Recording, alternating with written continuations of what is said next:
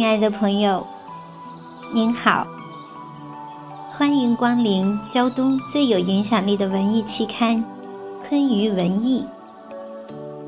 做有价值的文学，写有价值的文字，办有价值的刊物，是我们的目标与追求。我是您的老朋友小林。今天的昆鱼素食几年专栏，为您分享的是由柳华东朋友撰写的《难舍乌米香》。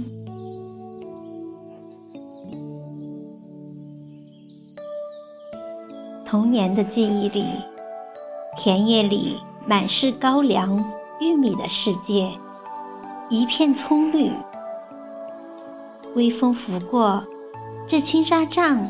就像海水猛然间就荡起了波澜，涌起了绿潮，煞是壮观。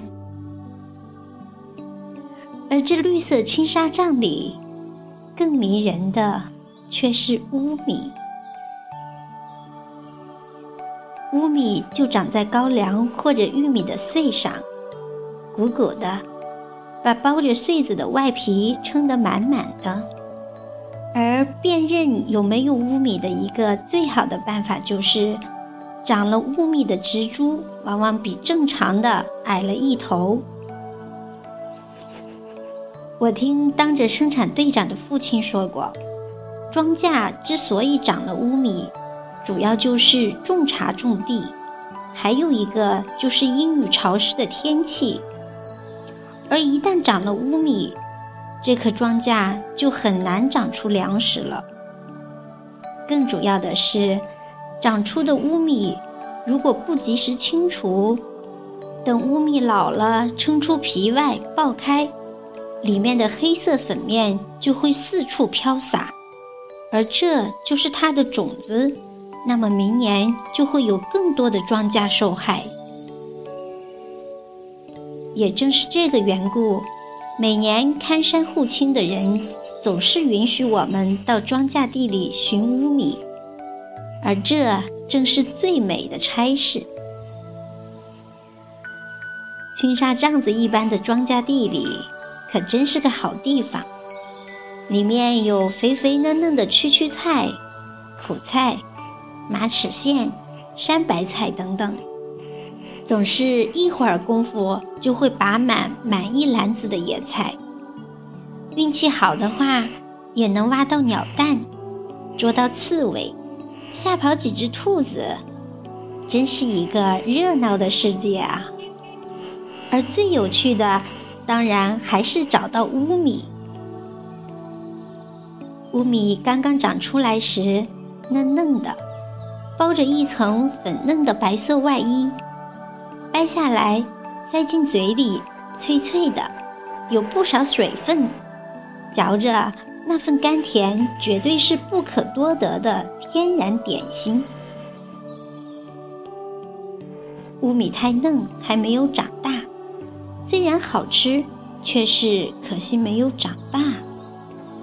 如果长得大一些，乌米几乎撑出了外面的叶子或玉米皮。里面的乌米也几乎黑透了。这样的乌米吃起来口感不如起初，却也很甜，而且量大，几乎就可以算是小餐一顿。至于那老了的乌米，外皮干干的，一动就可能裂开，里面的黑色粉面会瞬间喷洒而出，落你一脸。这个时候的乌米是熟透了的，里面都成了干燥的黑粉，吃起来虽然还有甜味儿，却十分呛人。吃完这样的乌米，会满嘴巴的黑色，仿佛从锅底爬出来一般。鲜嫩的乌米可谓是佳品，而如果直接吃掉，未免可惜。最好的办法还可以带回家，细细做来吃，那绝对是一道绝美的野味儿。记得当年母亲把鲜嫩的乌米用刀仔细的切成片，用鸡蛋或者面粉裹着乌米，在涂了油的热锅里煎着，那种鸡蛋香加上乌米的甜味儿，可真是一绝啊！可惜当年鸡蛋太珍贵，这样的吃法太奢侈，我好像也只吃过一回。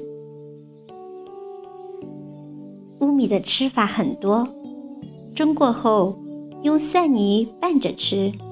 或者和豆角、土豆、茄子一起炖着吃，再或者就直接炒着吃。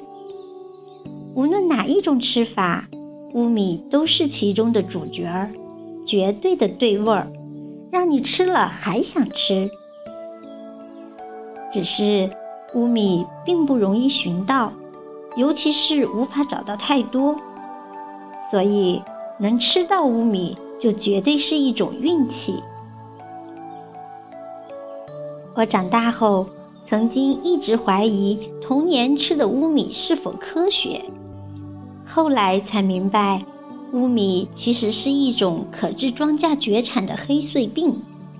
这种黑穗病同时也是一种可食用的菌类。据说美国等国家已经把它列为食用菌来开发。所幸我童年时代已经大胆把它作为美味佳品了。这几年回家，提起乌米，父亲说：“还真是的，现在要找个乌米吃很难。今年的玉米种子都是脱毒的，很难再长出乌米了。至于高粱，如今的农村几乎没有种的，几近绝种了。只是那童年的乌米香。”总是萦绕在记忆里，犹在眼前。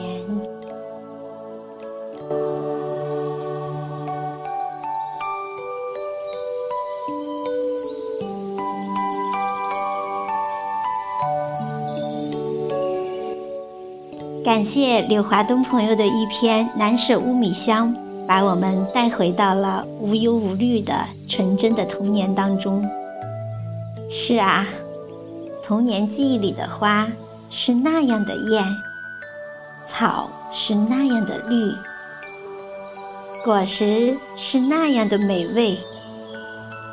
随着科学技术的发达，有很多东西在当今都已经很难再见到了，能吃到更是一种莫大的口福。您说，这是幸还是不幸呢？好，朋友们，今天的分享就到这里，感谢您的聆听，我是小林，期待着和您再相会，拜拜。